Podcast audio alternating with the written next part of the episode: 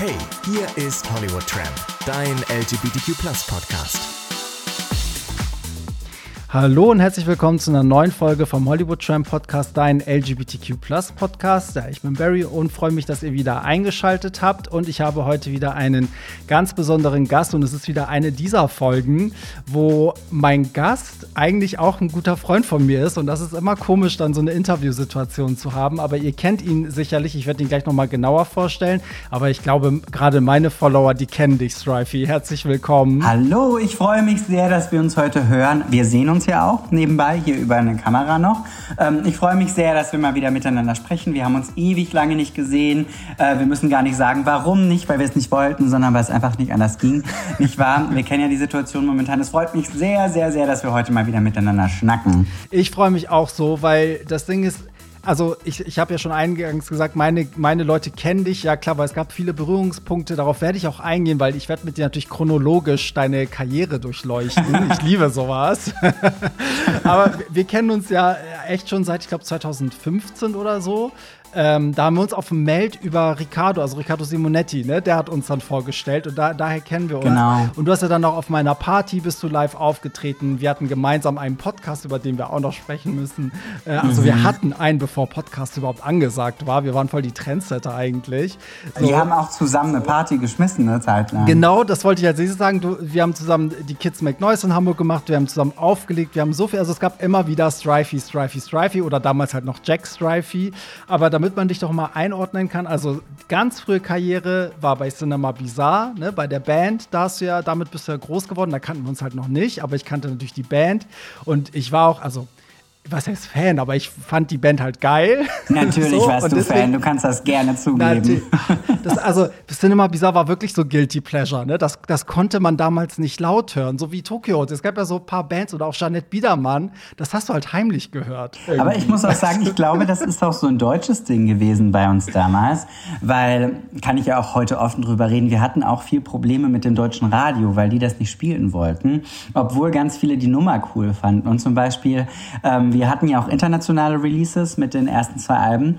Und zum Beispiel in Frankreich, Italien, Russland, da ist das ganz anders abgelaufen. Da hatten wir auch echt so Hot Playlists.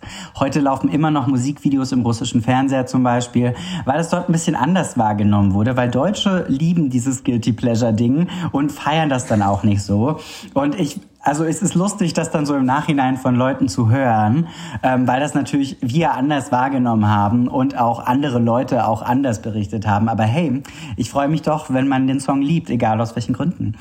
Oder die Songs geliebt ja, hat damals, ja. Ja, und, und das Ding ist auch, also du hast recht, weil früher, ich hatte immer das Gefühl, ich bin der Einzige, der irgendwie euch gehört hat. Und jetzt trifft man auf so viele Leute, die dann immer sagen so, oh Gott, ja, ich weiß, wer Strifey ist, der war bei Cinema Bizarre. Ich habe Cinema Bizarre geliebt. Und ich war so, oh Gott, ich dachte damals, weil ich bin der Einzige. So. Aber ja, das ist so ein deutsches. Ja, ich, fand uns auch, ich fand uns auch ganz schön cool. Ihr wart wirklich richtig cool. Also ich habe auch jetzt ähm, in, der, in der Vorrecherche auch noch mal so ein bisschen Revue passieren lassen, so was, was Cinema Bizarre betrifft. Das habe ich eigentlich, seit wir uns kennen, noch nie gemacht. Und jetzt muss ich echt mal mit dir schimpfen, weil ich habe was herausgefunden, was nicht mal ich von dir weiß. Und das ist eigentlich richtig der Skandal.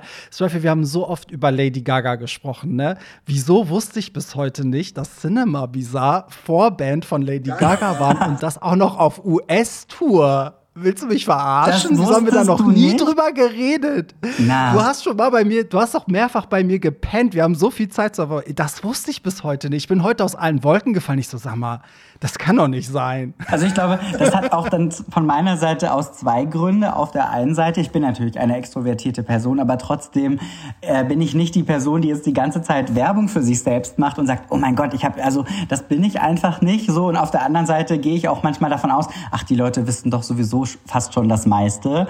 Ähm, oder können es einfach googeln. Auch manchmal, wenn Leute fragen, sage ich, ach, google einfach. Ich habe keine Lust, das jetzt alles zu erklären, weil eigentlich mein ganzes Leben sowieso irgendwie online auffindbar ist. Und ich muss auch sagen, ich bin natürlich auch nicht so der krasse Name-Dropper. Ich fand das immer so, auch das war damals natürlich voll das große Presseding, auch für äh, unsere PR und das Management und ähm, Universal. Und die haben das so hervorgehoben und gleichzeitig denkt man sich so, das ist so eine geile Sache, ich genieße das gerade so, das macht so viel Spaß. Und auf der anderen Seite denkt man so auch, hey, ich möchte gar nicht, dass das das größte Ding ist, was die Leute jemals mit mir assoziieren, Voract für eine andere Band zu sein oder eben für Lady Gaga zu sein, die natürlich selber total gefeiert habe. Und mittlerweile ist es auch schon eine ganze Weile her, deswegen, ich rede ja auch nicht immer über meine Vergangenheit. Und das ist natürlich so eine andere Sache, wenn das natürlich alles öffentlich ist, ist es so im Bewusstsein von vielen Menschen. Aber du bist ja auch selten so, dass du sagst, oh mein Gott, übrigens, vor zwölf Jahren, da habe ich mal das gemacht. So, das macht man auch selten. Deswegen ist es wahrscheinlich einfach nie ähm, zu dem Gespräch gekommen. Aber ja, das stimmt. Das waren äh, die allererste Tour war das mit Lady Gaga in den Staaten, damals eine Clubtour, die mega cool war.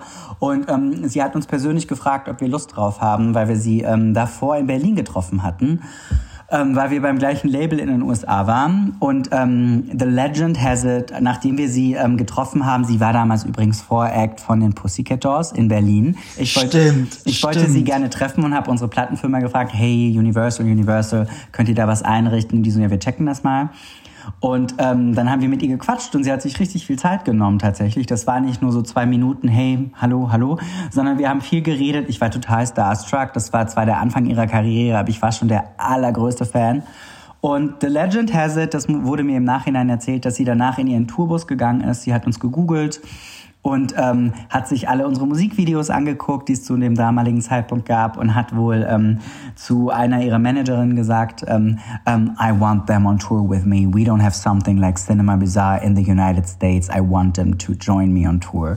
Und dann ähm, sind wir auf ihren Request ähm, mit ihr auf Tour gegangen und das war natürlich mega wahnsinnig geil. Krass, ey, Strife, ich krieg richtig äh, Gänsehaut, ne? Das ist so, es ist irgendwie geil, dass so, so im Rückblick irgendwie das auch noch mal sich so anzuhören, weil das auch der Anfang ihrer Karriere war, weißt du, so irgendwie. Voll. Das Ding ist, mein Podcast hören halt mega viele Lady Gaga Fans, weil wir haben ja auch irgendwie zu jedem Album eine Review Folge gemacht und hast du nicht allein zu jedem Album im letzten Jahr ist ja nur Chromatica erschienen, aber wir hatten ja schon oft das Thema. Naja, dieses Jahr ist das Remix Album rausgekommen, also so Genau. gesehen kann man das als eigenes Piece of Work sehen, wenn man möchte. Deswegen, ich musste dich fragen, wie, wie war denn diese Tour? Also, es gibt ja so Riesenstadientourneen, wo, halt- wo man weiß, dass die Vorband den Hauptkünstler nie trifft, ne? wo das sehr separiert ist. Aber ich meine, wenn du sagst, das ist eine Clubtour, also hinkt ihr dann auch zusammen rum, weil ich meine, da ist ja auch diese, diese Freundschaft oder Zusammenarbeit mit Space Cowboy ja entstanden. Ja, sie war ähm, approachable. Das war gar kein großes Ding. Also es war in jeder Stadt unterschiedlich, aber ähm, sie war sehr entspannt. Sie war sehr cool. Wir haben sie öfters backstage getroffen, weil es eben auch eine Clubtour war und bei jedem neuen ähm, Konzert war dann immer die Sache, okay, haben wir einen eigenen Backstage oder wie läuft das ab? Gibt es genug Räume?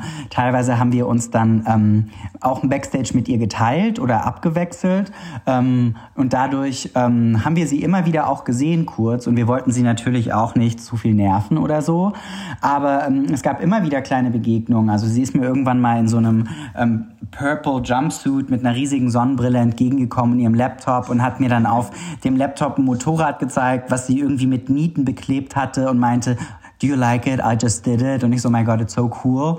Ähm, wir hatten ein Backstage, wo wir uns tatsächlich auch dann gemeinsam umgezogen haben, quasi.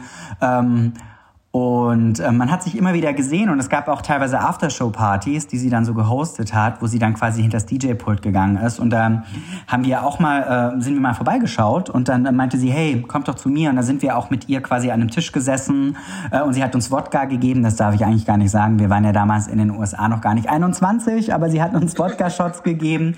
Ich weiß noch, dass mein Bassist gestolpert ist und äh, in ihrem Ausschnitt gelandet ist. Und ähm, das war ihm mega peinlich und sie war einfach die coolste und meinte, don't worry. Also sie war very approachable, wir haben sie oft gesehen und am allerletzten Abend war ich so sehr nostalgisch, melancholisch, weil ich das einfach so cool fand, mit ihr auf Tour zu waren und auch für uns das erste Mal natürlich in den USA eine Tour spielen, das erste Mal überhaupt in den USA sein. Und ich war damals 18, 19 und die Jungs waren so, komm, wir gehen noch mal alle raus und ich so, ja, ich brauche jetzt so 20 Minuten für mich, einfach runterkommen und irgendwie so ein bisschen reflektieren und bei mir sein. Ähm, und dann sind die Jungs rausgegangen Und sie waren dann so nach 20 Minuten plötzlich wieder bei mir und ich so, hey, ich wollte doch jetzt auch noch rausgehen. Und sie meinten, ja, sie waren noch mal bei Gaga, das hat sich so ergeben und sie haben dann Selfies gemacht, weil das habe ich mich nie getraut zu fragen, ob wir Selfies machen können. Äh, und dann meinte sie, hey, sie hätte uns gerne viel öfters noch gesehen, wir hätten gerne viel öfters Hallo sagen können. Und ich so, wow. Und deswegen hatte ich diesen Abschiedsmoment mit ihr gar nicht. Ähm, aber du siehst so durch und durch, sie war einfach sehr cool. Sie war unglaublich diszipliniert, hart arbeitend, super nett zu allen. Ähm, es war eher auch so das Management drumherum, die dann immer wieder gesagt haben, hey, wir müssen unseren Soundcheck jetzt verschieben, weil sie gerade schläft irgendwie mittags um zwei, weil sie natürlich die ganze Zeit Interviews hatte. Und sie war halt einfach so the hardest working woman in Showbusiness in dieser Zeit. Ist sie heute auch noch, aber diese Anfangsphase, sie war einfach so unglaublich ehrgeizig und gleichzeitig so approachable und nett und wollte einfach für jeden da sein. Und sie war einfach eine extrem krass beeindruckende junge Frau damals, ähm, wo man damals auch schon gesehen hat, dass sie auf jeden Fall sie war ja sofort eine Stilikone, als sie rauskam mit dem Album. Ja, ja. Und ähm, dass sie aber auch den Sprung schafft, auch nicht nur von diesem Fashion Weirdo, also wirklich zu einer Ikone zu werden, das war damals einfach alles schon abzusehen und man hat einfach auch gesehen, sie, sie ist einfach eine Force of Nature gewesen.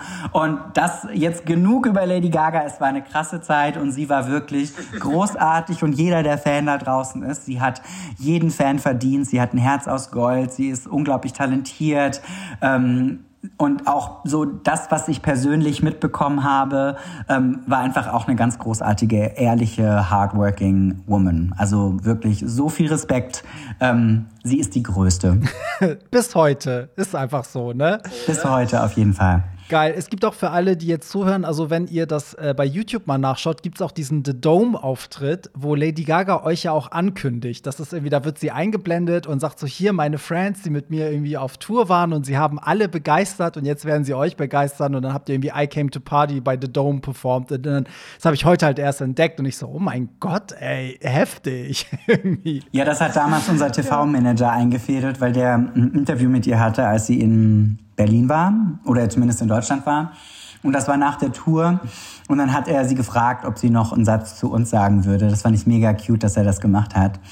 Und ähm, ich bin auch happy, dass dieser Clip online ist, weil ich mich sehr freue, weil das manchmal immer noch so surreal wirkt, weil das erstens so lange her ist und zweitens einfach so eine krasse Zeit auch war.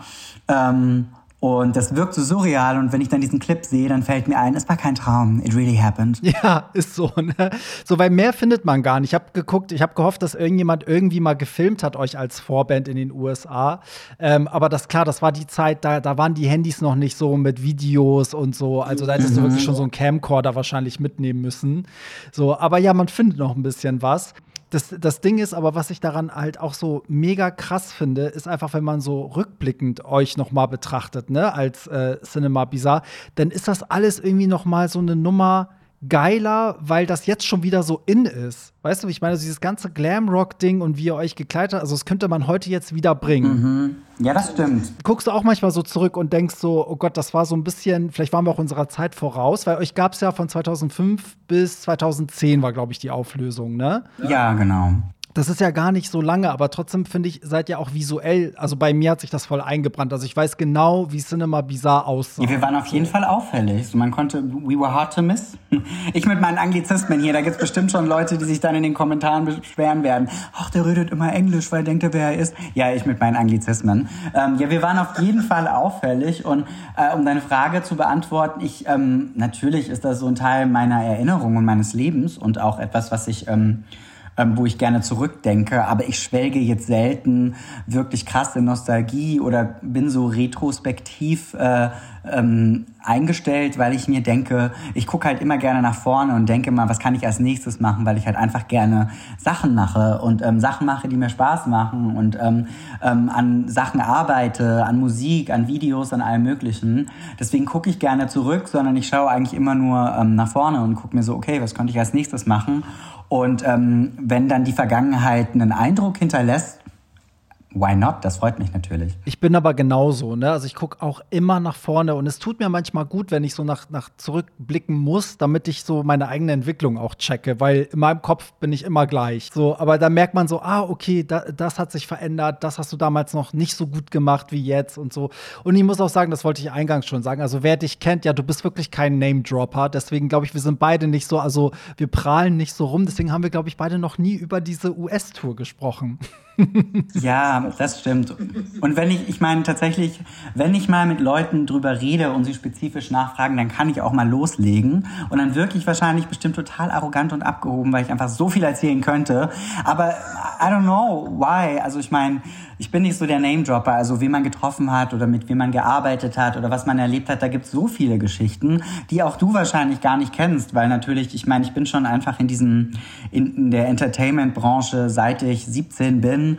Äh, wir waren international unterwegs und natürlich erlebt man da auch eine ganze Menge und trifft eine Menge Leute und da ist auf jeden Fall viel passiert. Ja, auf jeden Fall. Deswegen kürze ich das jetzt ab, damit du das nicht machen musst. Also für alle, die Cinema Bizarre gar nicht kennen, also in den fünf Jahren, wo es euch gab, habt ihr, glaube ich, zwei große Tourneen Tourneen gespielt, ne? korrigiere mich, wenn ich falsch liege.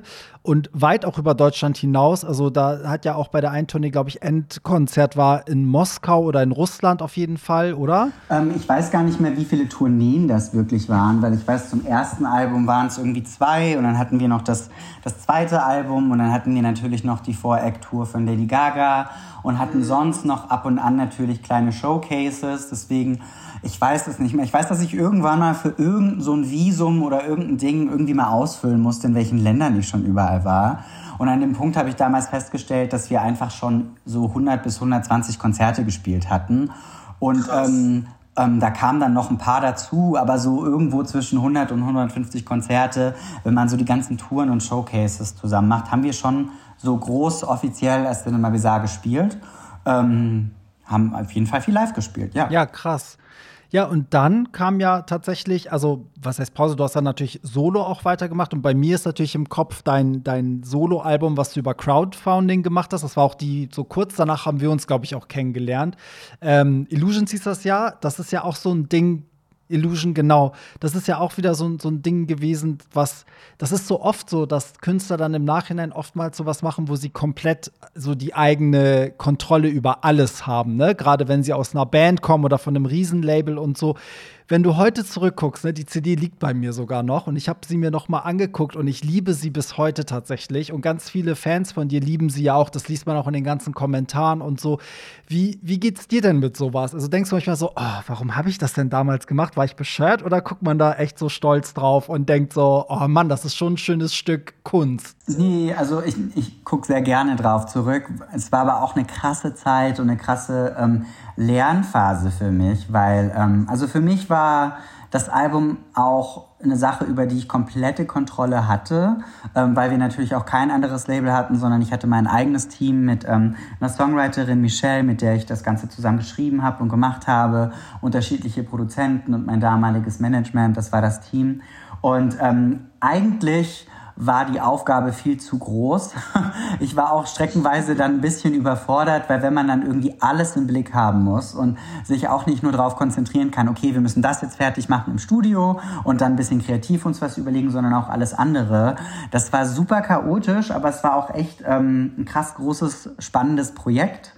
Ähm, und im Nachhinein muss ich sagen, das ist ja oft so, weil wenn du dann so auf deine eigenen Sachen guckst, gerade du hast einen künstlerischen Anspruch, dein Geschmack verändert sich, dann gibt es manche Sachen, wo ich mir denke, hm, vielleicht hätten wir lieber zwei Songs weglassen sollen und dafür mehr Zeit in andere Songs investieren sollen, weil das sind so Kleinigkeiten, wo ich oft ja. das Gefühl habe, in meinem Kopf hätte ich das noch gerne gehabt oder das anders und plötzlich hast du diese Deadline und Zeitdruck und, und dann muss man sich um alles kümmern und ähm, um ehrlich zu sein, bin ich auch damals ziemlich alleine gelassen worden, so mit also Teilen des Teams. Ich möchte niemanden outcallen, aber es war so eine chaotische Zeit und irgendwann, deswegen meine ich auch, dass ich irgendwann komplett überfordert war, weil die Aufgabenverteilung immer alles an mir hängen geblieben ist, natürlich. Deswegen gibt es schon so ein paar Kleinigkeiten, wo ich mir denke, ach, ich liebe diese Nummer so sehr, aber ich bin mit der Produktion nicht so richtig zufrieden. Ähm, und solche Sachen sind das eher, weil man halt im Hintergrund nie sieht, ähm, was eigentlich alles abgeht. Und Und ich finde es auch manchmal so ein bisschen, ich will nicht den Fans gegenüber undankbar sein und über solche Sachen dann zu sehr reden, weil sonst passieren solche Sachen wie Lady Gaga, die dann irgendwie mal sagt, ähm, sie mag Telefon von ihren Songs am wenigsten. Und dann denke ich mir teilweise, aber deine Fans lieben diese Nummer so sehr, deswegen ja, mach, mach sie nicht ja. klein. Und wenn man dann aber mal das ganze Interview aber liest und dann merkt, okay, eigentlich ging es eher darum, dass alles, was im Hintergrund passiert ist, dass das für sie eher unschöne Erinnerungen sind, weil das irgendwie auch eine sehr stressige, chaotische Zeit war, diese Nummer fertig zu bekommen. Natürlich hat man auch solche Erinnerungen als Künstler und die Fans draußen sehen ja nur die Nummer. Deswegen will ich auch gar nicht immer in diese Schiene geraten, dass ich den Fans dann irgendwie negative Assoziationen mit irgendwas gebe, sondern die sollen ja einfach für sich entscheiden, mag ich den Song oder mag ich den nicht. Aber es war auf jeden Fall wild und es hat ja schon mit einer EP angefangen davor und ähm, ich wollte mit dem Album auch so eine Brücke schlagen und wollte einen Sound machen, der mich repräsentiert, der aber auch trotzdem so die Vergangenheit ein bisschen mitnimmt, weil das war ja auch ich. Deswegen wollte ich da nicht was komplett anderes machen. Und ähm, das war auf jeden Fall ein großes Projekt, auf das ich gerne zurückschaue, wo ich auch sehr happy bin, ähm, dass es passiert ist. Und ich bin sogar eher enttäuscht, weil ich das Projekt damals gerne noch länger weitergeführt hätte, weil ich noch so viele Ideen hatte, die wir nie umgesetzt haben. Also ich hatte bestimmt sechs Konzepte für Videos und ähm, mhm. weil wir haben das ähm, Album per Crowdfunding finanziert und sind danach zu einer Plattenfirma gegangen, die das dann im Vertrieb rausgebracht hat und online gestellt hat. Davor war das nur exklusiv für die Leute, die ähm, quasi geplätscht haben, die ähm, Geld gespendet haben. Ähm, mhm. Und dann haben wir mit der Plattenfirma zusammen auch die Videos gemacht und, und ach, du weißt nicht, was manchmal alles Weirdes im Hintergrund passiert und Leute wechseln sich, die dich gesigned haben und dieses und jenes. Ähm, deswegen hätte ich eigentlich gerne noch so viele andere Ideen mit dem Album umgesetzt. Ähm, und um jetzt mal die Brücke zu schlagen, um nicht so viel über die Vergangenheit zu reden, bin ich jetzt aber auch an dem Punkt, weil ich natürlich lange nichts Neues veröffentlicht habe, wo ich auch das Gefühl habe, okay, jetzt bringe ich einfach auch was raus, wo ich komplett Bock drauf habe, ohne irgendwelche Erwartungen oder Gedanken, sondern einfach etwas, was sich gerade richtig für mich anfühlt. Und so ist auch jetzt der letzte Song-Release zustande gekommen. Danke. Ich wollte gerade die Brücke schlagen. Jetzt hast du es gemacht. Vielleicht, bin ich, vielleicht ist an mir auch ähm, eine Moderatorin verloren gegangen. Absolut, das ja sowieso. Ähm, ich muss so zu dem, was du vorher gesagt hast, auch wirklich bestätigen. Ist es wirklich so, wenn Künstler ähm, ihre Musik bewerten und dann einen Song irgendwie zum Beispiel scheiße finden, das macht was mit einem. Also ich bin dann, ich bin dann auch immer so zutiefst erschüttert, weil ich dann denke so, oh nein, aber das ist so ein bisschen mein Lieblingssong. Wie kannst du das jetzt sagen? Oder ne, so deswegen, äh, weil, weil du es gerade angesprochen hast, muss ich auch sofort an Lady Gaga denken. Ja, aber auch weil es halt oft aus dem Kontext gerissen wird, weil das man ja. liest halt immer auch gerne das, was irgendwie reißerisch irgendwo äh, steht. Ähm, und ähm, so wird das am ehesten angeklickt und dann wird mal gerne vielleicht irgendwie die andere Hälfte des Zitats weggelassen. Und ich glaube nicht mal, dass das mit böser Absicht passiert, sondern das passiert halt einfach, weil so Presse und ähm, gerade Online-Journalismus funktioniert. Und dann, ähm, wenn man manchmal irgendwie reinguckt, okay, sie hat gar nicht gesagt, dass sie den Song hasst, aber irgendwo steht das dann halt auf einer Seite, die das von ja, einer anderen Seite ja. kopiert so funktioniert das manchmal und ähm, gleichzeitig ist es so, man, ich vergesse das halt auch als Fan nicht, weil ich das, oft, wenn ich den Song höre, dran denke, aber mir nimmt das trotzdem nichts weg, weil wenn ich den Song liebe, dann liebe ich den Song. Punkt. Ja, das kann man einem halt nicht nehmen, ne? Das da hast du vollkommen recht. Und wie fucking ich, äh, geil ist Telefon auch einfach heute noch und dieses Video. I mean, how fucking geil. Es ist heftig, dass es überhaupt auch mit Beyoncé umgesetzt wurde. Weißt du, so, also der, der Song hat ja eh so eine Geschichte, der war ja, glaube ich, auch für Britney bestimmt und die hat das abgelehnt und ne, also das, die Nummer hätte auch ganz woanders landen können. Egal, reden wir nicht so viel über die anderen. Mach ich aber auch gerne. Wir hatten ja auch ja, einen Podcast weiß. über Popmusik. Aber heute ähm, stimmen wir mal andere Töne an. Ja, ist so. Meine Töne. Richtig, weil ich erinnere mich, dass wir in, in einer Zeit, wo du, also wo wir auch diese Party zusammen gemacht haben und uns einfach auch mal regelmäßiger gesehen haben, haben wir tatsächlich irgendwie über Musik gesprochen, also Musik von dir. Und ich erinnere mich noch, das war die Zeit, als du, glaube ich, auch Remixes hast, hast machen lassen ähm, für, für paar Illusion-Tracks und so.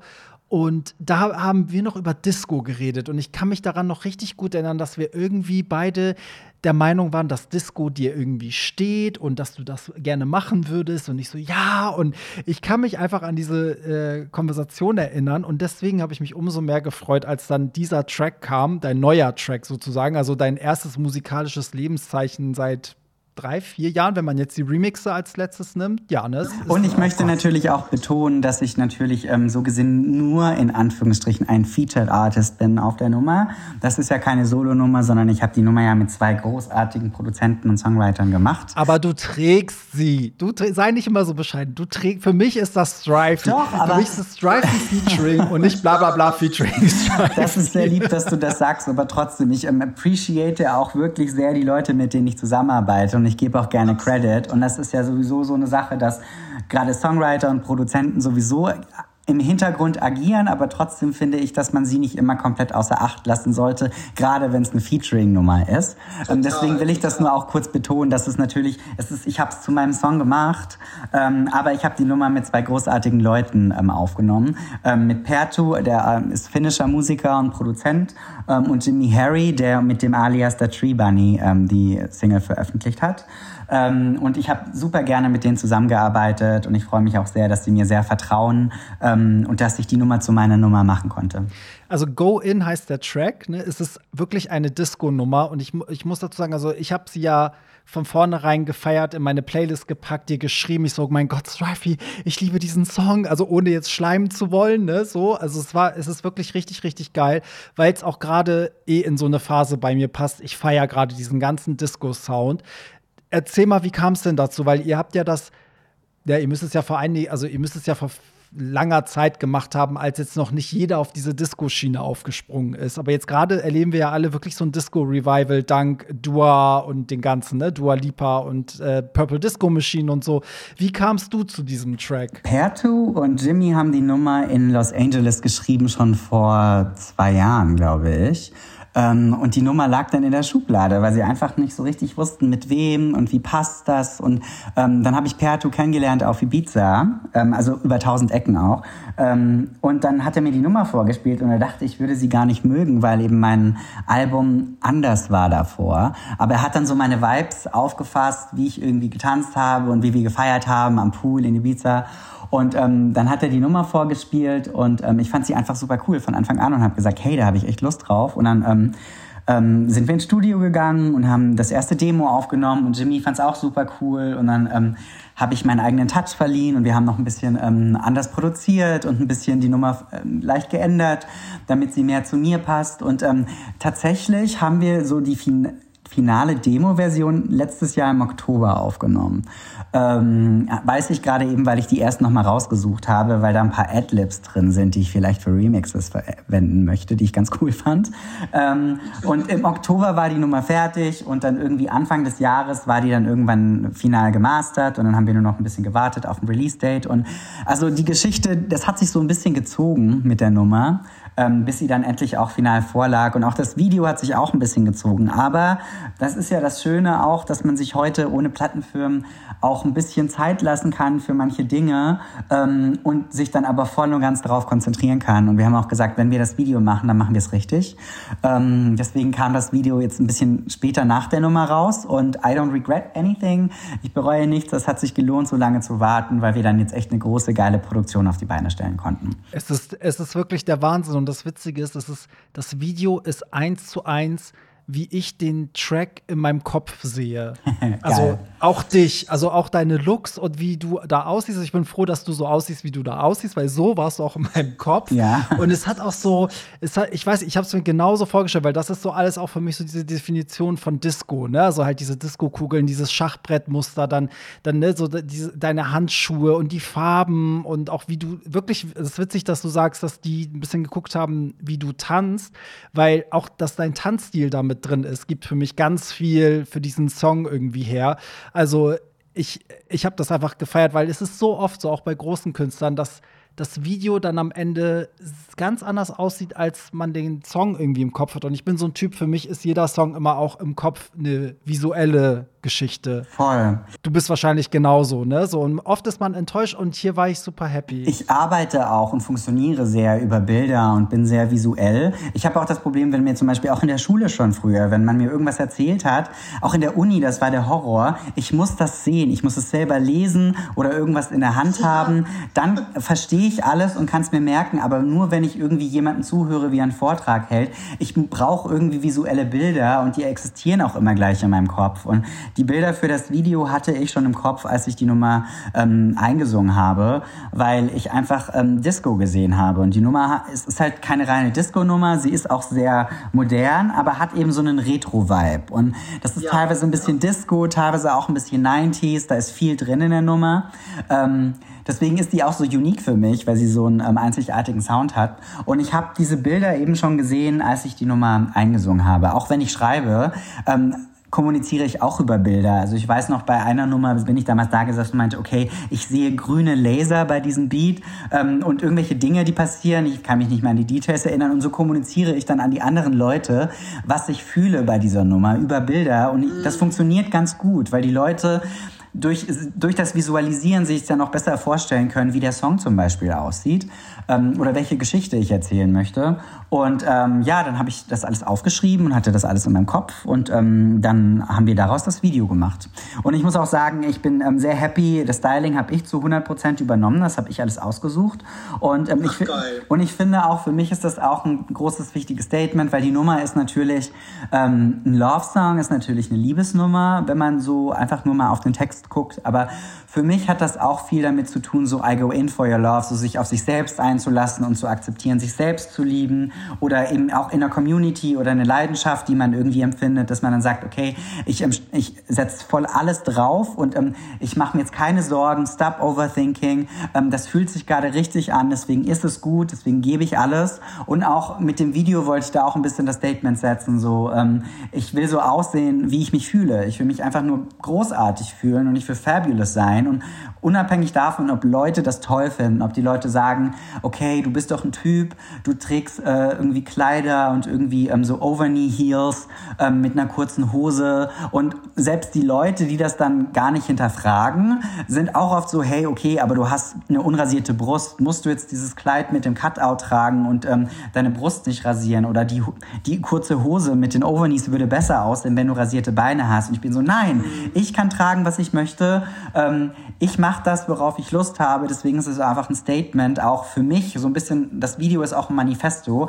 Ich kann tragen, was ich will. Ähm, für mich ist Mode immer Unisex und hat kein Geschlecht, sondern wenn ich es tragen möchte und ich finde, dass es mir steht, es ist ja, jeder hat auch ein anderes Ästhetikempfinden, dann kann ich das ja. auch tragen und will das tragen. Und deswegen war das auch geil, weil das war eine Sache in der Vergangenheit, was eben doch auch stärker reguliert wurde, weil wir, also es war alles super geil, aber wir waren sowieso so auffällig, dass natürlich auch oft dann Plattenfirmen oder Management die Sorge hatten, okay, wenn wir jetzt noch eine Schippe draufsetzen, vielleicht ist es dann too much und ähm, Brunhilde irgendwie in, in Würzburg ähm, versteht das dann nicht mehr. Und ähm, das war nämlich was, was ich einfach jetzt komplett auch ablegen konnte, zum Beispiel bei dem Video, dass ich einfach gesagt habe, wir machen einfach worauf ich Bock habe und so queer, wie ich das möchte. Und das ist egal, ob das dann total Mainstream-tauglich ist, sondern das bin einfach 100% ich. Und ich trage die Kleider, ich trage die Heels, ich trage einfach, was ich möchte. Und ähm, deswegen ist das auch so die Repräsentation von mir 2021 ähm, und Manifesto und ein Statement. I am fucking here and I love myself. ich finde auch, das bist, also wenn ich das so beurteilen kann, ich finde auch, das ist so 100% du. Also ich habe da auch nichts gesehen, wo ich dachte, hm, so das ist ja ein ganz neuer Strife. Also für mich nicht, weil wir uns einfach auch so viel über Musik ausgetauscht haben und Styling und so. Und das ist auch noch mal so, so ein Aspekt, den ich unbedingt mit reinbringen will in die Folge. Da sind wir jetzt gar nicht so dazu gekommen, weil wir so, so musikdriven sind heute. Aber für mich bist du auch in den letzten Jahren, dadurch, dass du auch jetzt gar nicht so viel Musik gemacht hast, bist du ja auch vor allen Dingen irgendwie am Anfang warst du vielleicht mehr so Influencer, jetzt sehe ich dich schon komplett als Aktivisten seit längerer Zeit, weil du einfach viele Themen ansprichst. Du warst auch in vielen Formaten, um diese Themen, die du gerade auch angesprochen hast, irgendwie ähm, voranzubringen und so. Merkst du selber, dass jetzt mit dem Release von dem Song, dass das auch noch mal anders bei deinen Fans ankommt, weil du bei denen auch so eine Awareness gebracht hast auf diese ganzen Gender-Themen. Also weißt du, was halt früher ja gar nicht war. Zum Beispiel bei Cinema Bizarre war das ja, ne, habt ihr euch ja nie dazu so wirklich geäußert. So, und jetzt kennen dich die Leute aber auch als die Person, die eben, ne, so mit den Geschlechterrollen spielt, das auslebt, dafür steht, darüber spricht. Kommt das so ein bisschen jetzt zurück durch, durch die Begeisterung auch für die Musik zum Beispiel? Ich glaube, das war tatsächlich schon immer da. Es war nur einfach viel subtiler, weil ähm, wir wir waren natürlich auch jung und wussten manchmal gar nicht, was bedeutet das denn eigentlich, was wir tatsächlich machen. Also man, ich hatte nie den, die Herangehensweise, dass ich gesagt habe, ich möchte jetzt ein Statement setzen. Aber manchmal ist ja einfach nur die Existenz, so wie du bist, auch ein Statement. Und ähm, deswegen war das, glaube ich, einfach damals viel subtiler. Und das sind auch weirde Sachen im Nachgang passiert, dass ich weiß, wir waren in irgendwelchen Philosophiebüchern abgebildet mit Bildern äh, von der Band ähm, in Bezug auf, was bedeutet Männlichkeit und Weiblichkeit, weil das Thema schon immer irgendwie da war. Und ich glaube aber dadurch, dass ich einfach auch selber, man lernt ja immer dazu. Und ähm, das Leben hört nie auf, dass du irgendwie was lernst. Das hört sich so unglaublich so nach so einer abgedroschenen Phrase an. Aber deswegen glaube ich, bin ich einfach auch viel eloquenter, um auszudrücken, ähm, um Dinge verteidigen zu können, um Dinge erklären zu können. Ich glaube, das kommt halt einfach alles heute dazu. Und deswegen ist es auch ein größeres Statement. Und gleichzeitig glaube ich, dass die Leute heute einfach auch viel offener dafür sind. Es gab einmal einen ganz schrecklichen Artikel. Wir waren ja auch mal beim Eurovision Song Contest Vorentscheid. Und genau. der, der Artikel ist heute noch mit dieser Headline online bei ARD, wo dann steht Cinema Bizarre ähm, zwischen Transgender und Glamrock. Und immer wieder, wenn ich das oh irgendwo Gott. sehe, denke ich mir, das ist halt so unglaublich cringe und fehlinformiert. Und selbst wenn man irgendwie eine fluide Genderidentität hat und irgendwie sich anders ausdrückt, oder wenn man total cis ist und trotzdem sich anders ausdrückt, ist das halt immer noch was anderes als Transgender. Also ich meine, das ist jetzt so wie irgendwelche Medien, die auch Drag Queens dann als Transgender so per se bezeichnen.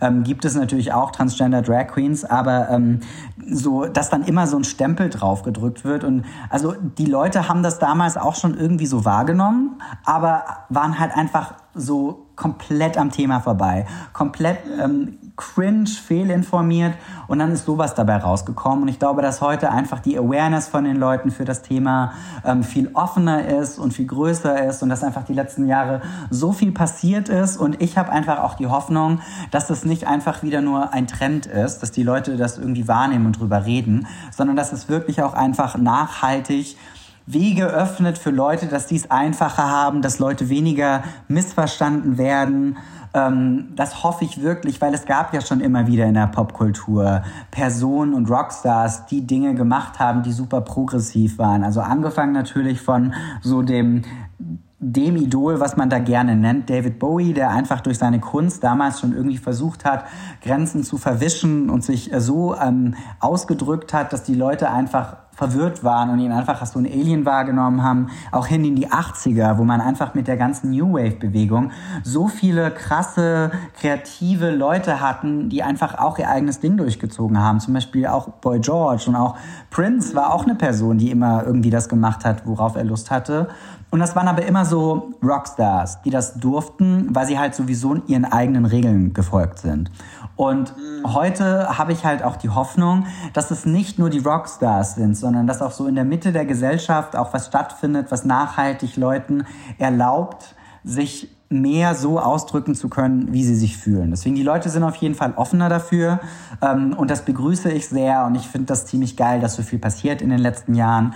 Ähm, und das ist immer schön, wenn Leute andere Leute inspirieren. Und ich höre das immer wieder von Leuten, dass sie sich inspiriert fühlen über die Dinge, über die ich spreche und die ich anspreche. Und im Endeffekt, ich wollte mir nie diesen Stempel Aktivist geben, weil eigentlich finde ich das voll kacke. Ich hasse es, Aktivist zu sein. Ich will das gar nicht sein.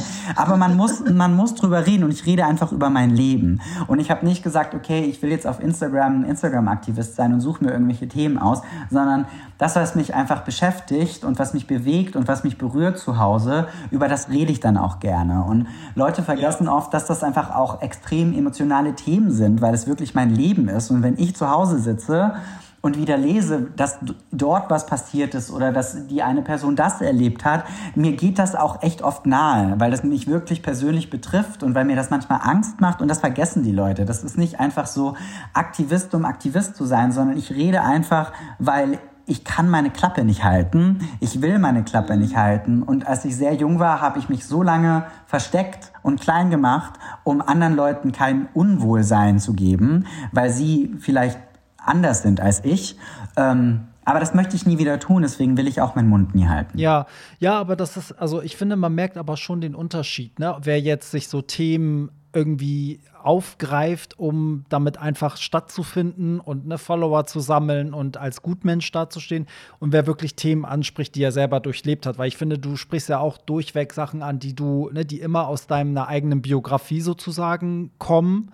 Ähm, das mache ich ja auch. Also mir wurde ja auch mal vorgeworfen, warum ich mal plötzlich mit so einem ernsten Thema komme und danach wieder irgendwie Partys poste. Und dann sage ich so, ja, also es gab vielleicht so vier, fünf schlimme Themen in meinem Leben und die decken ja nicht das ganze Jahr auf Social Media ab. Aber wenn sie mal hochkommen, dann sind sie bei mir halt Thema, weißt du, dann sind sie aber auch in dem Zeitpunkt in meinem Leben Thema. Und danach habe ich damit abgeschlossen und dann geht es auch weiter. Ne? So. Ähm, und ich finde, du machst das genauso. Also es ist ja nicht so, dass du die ganze Zeit nur, ne, sag ich mal, ankreidest auf dein Instagram, wie, wie wie schlimm alle mit dir umgegangen sind oder ne, wie wir alle gebullied wurden oder so, sondern das sind so Sachen, wenn ich jetzt zum Beispiel bei dir gelesen habe, waren das Sachen, wo ich auch immer wusste, dass wir auch schon mal in irgendeiner Form darüber geredet haben weil das einfach immer Thema war. Ne? Ich glaube, das sieht man als Betrachter. Vielleicht nicht jeder, aber das ist genauso wie mit authentischer Musik oder nicht. Ne? Ich glaube, die Leute wissen, merken, spüren, wer das, was er macht, authentisch macht und wer das nur für die Klicks macht. So, ne? Deswegen finde ich Aktivist, auch wenn du das Wort hast, ähm, ich finde es irgendwie ehrenhaft. Also ich das war vielleicht, ja, das war vielleicht gerade auch ein bisschen überspitzt ausgedrückt, aber ähm, ich glaube, das kommt auch einfach daher, dass es mittlerweile so einen gewissen Instagram-Aktivismus gibt, wo ich schon auch manchmal das Gefühl habe, das wird auch gemacht, weil es gut ankommt. Ähm, ja. Und gleichzeitig habe ich dann oft den Gedanken, ja, das ist auch voll toll, dass du das ansprichst und das ist wichtig und also in allen Ehren, aber gleichzeitig habe ich dann auch manchmal den Gedanken, ein Nebeneffekt davon ist auch oft, dass man vielleicht doch wieder dann den Raum von diesen Menschen wegnimmt, die es tatsächlich betrifft, weil man in, in der Position ähm, eben dieses Gespräch einnimmt und auch sich immer ein bisschen dadurch profiliert. Und es gibt schon Leute, die einfach über alles dann reden. Und das ist auch großartig, weil die Themen sind ja trotzdem wichtig, aber das möchte ich einfach nicht unbedingt machen. Deswegen ähm, glaube ich, weil das auch so ein bisschen so ein Insta-Trend ist, ähm, bin ich dann manchmal so, ich, ich will eigentlich gar kein Aktivist sein müssen, aber man hat keine andere Wahl, wenn man eine, queere Person ist und auch das sichtbar auslebt. Und eigentlich ist ja das Ziel von jedem Aktivismus und von, auch von jeder Kampagne, die ich auch mache und wenn ich über solche Dinge rede, ist ja eigentlich immer das Ziel, dass man nicht mehr drüber reden muss. Das ist ja das Paradoxe daran. Man redet drüber, dass man hoffentlich irgendwann nicht mehr drüber reden muss, weil man ja möchte, dass sich die ja. Dinge verändern. Ja, oder weil man das sozusagen abgibt an die Betroffenen, die jetzt was daraus ziehen sollen. Weißt du? Also ich finde, man hat damit dann so sein, seinen Standpunkt erzählt und hat das Thema offengelegt und ne, wer sich angesprochen fühlt, kann dann hoffentlich was daraus ziehen und ne, so irgendwie was Positives draus machen. So, so fühle ich das halt immer. Und ich habe immer die Hoffnung, dass auch wenn Personen das vielleicht nicht sofort raffen, ähm, wenn man es immer wieder hört, dann habe ich die Hoffnung, dass die Leute vielleicht irgendwann checken, ach, vielleicht muss ich manchmal ein bisschen mehr über Dinge nachdenken oder sensibler sein. Und das geht mich ja genauso an, äh, weil ich ja auch ständig dazu lerne. Und das am, am meisten lernt man halt einfach, wenn man sieht, okay, wie leben Leute, wie geht's den Menschen in der Welt, in der wir leben, in unserer Gesellschaft, was machen sie für Erfahrungen? Und immer wieder, wenn Leute auch mit ähm, dem Argument kommen, aber wir sind doch alle gleich, wir sind doch einfach Menschen. Ja, das mag sein, vielleicht sind wir alle gleich aber durch die Gesellschaft, wie sie funktioniert, werden wir nicht alle gleich behandelt. Und deswegen mm. ist es mhm. immer wichtig, einfach auch ähm, Leuten zuzuhören und ähm, einfach dazu zu lernen, weil es ist doch gar nicht so schwierig. Im Endeffekt geht es einfach nur um Respekt, um Leuten zuzuhören und ähm, sie nicht zu hinterfragen und nicht den Leuten immer Dinge vorwerfen zu wollen und immer sofort alles abzutun. Und das geht eigentlich immer nur um Respekt, finde ich, und Empathie. Guck mal, wenn das kein schönes Abschlusswort ist, ne? Wo, wobei ich sagen muss, also das Ding ist, das will ich schon die ganze Zeit sagen, nochmal zu dieser Podcast-Geschichte, bevor jetzt äh, alle irgendwie mir, mir äh, Direct Messages schicken. Was war denn das?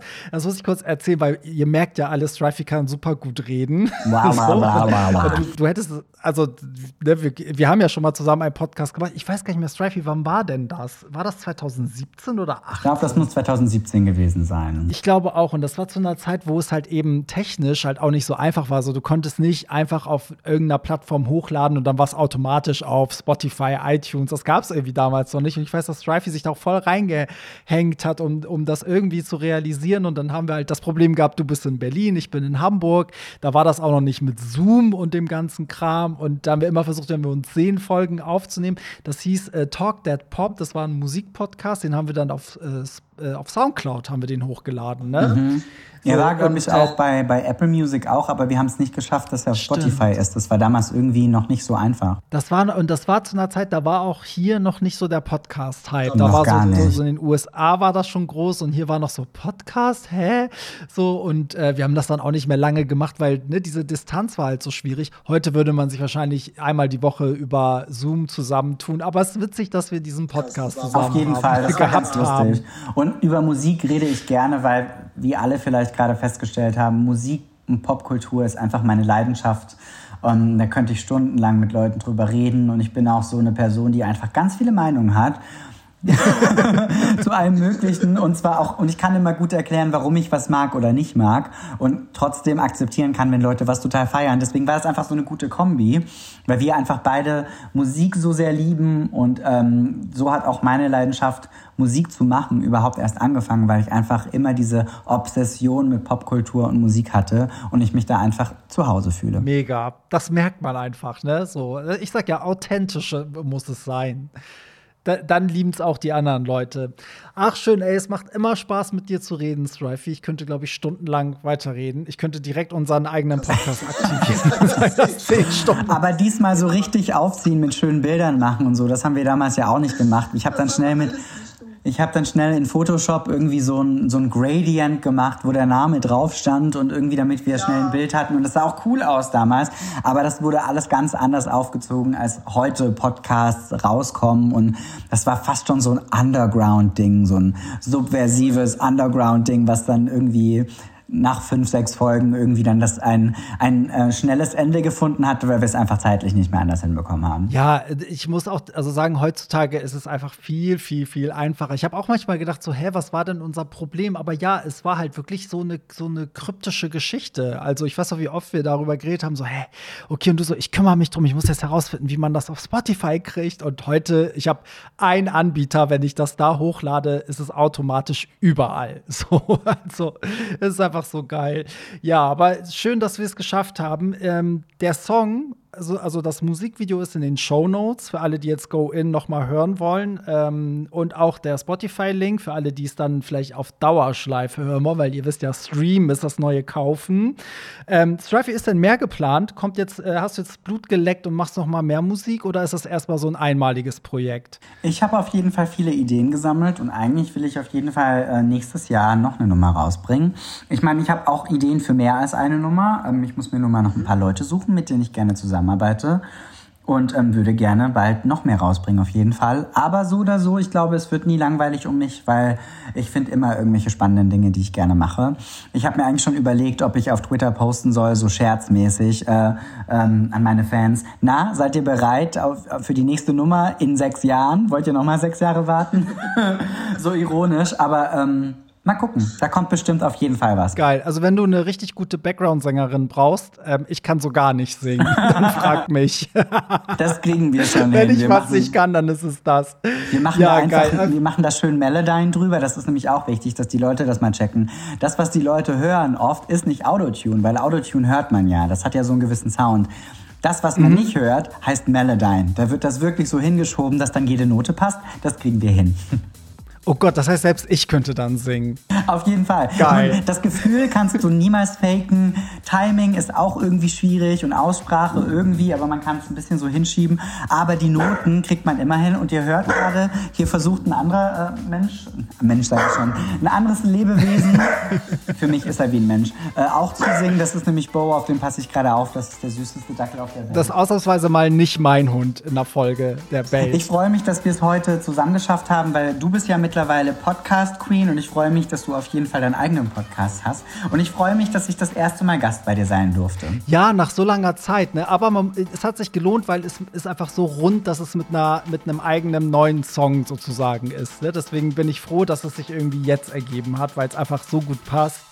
Und ich liebe diesen Song einfach so. Danke, das freut mich sehr. Ich hoffe, wir sehen uns irgendwann bald wieder. Jetzt gerade habe ich ja meine Partys wieder eingestellt, aber irgendwann geht es bestimmt wieder los. Und wer weiß, vielleicht gibt es dann ja auch die erste Live-Performance von Go In und einem neuen Track bei mir und wir sehen uns einfach wieder. Ja, wir hätten tatsächlich im Dezember die erste Live-Performance gehabt, aber das wurde jetzt auch schon abgesagt. Deswegen ist die Chance da, dass vielleicht doch die erste Live-Performance bei dir sein wird. Ich werde es exklusiv einkaufen mit allem Geld, was ich habe. Sehr gut. So. Vielen Dank, drauf. dass du dir die Zeit genommen hast. Danke euch fürs Zuhören und wir hören uns am nächsten Sonntag wieder zum Hollywood Tram Podcast. Bis dann. Bye, bye. bye. Das war's. Nicht traurig sein. Mehr Hollywood Tramp findest du im Netz unter hollywoodtramp.de und bei Instagram at hollywoodtramp.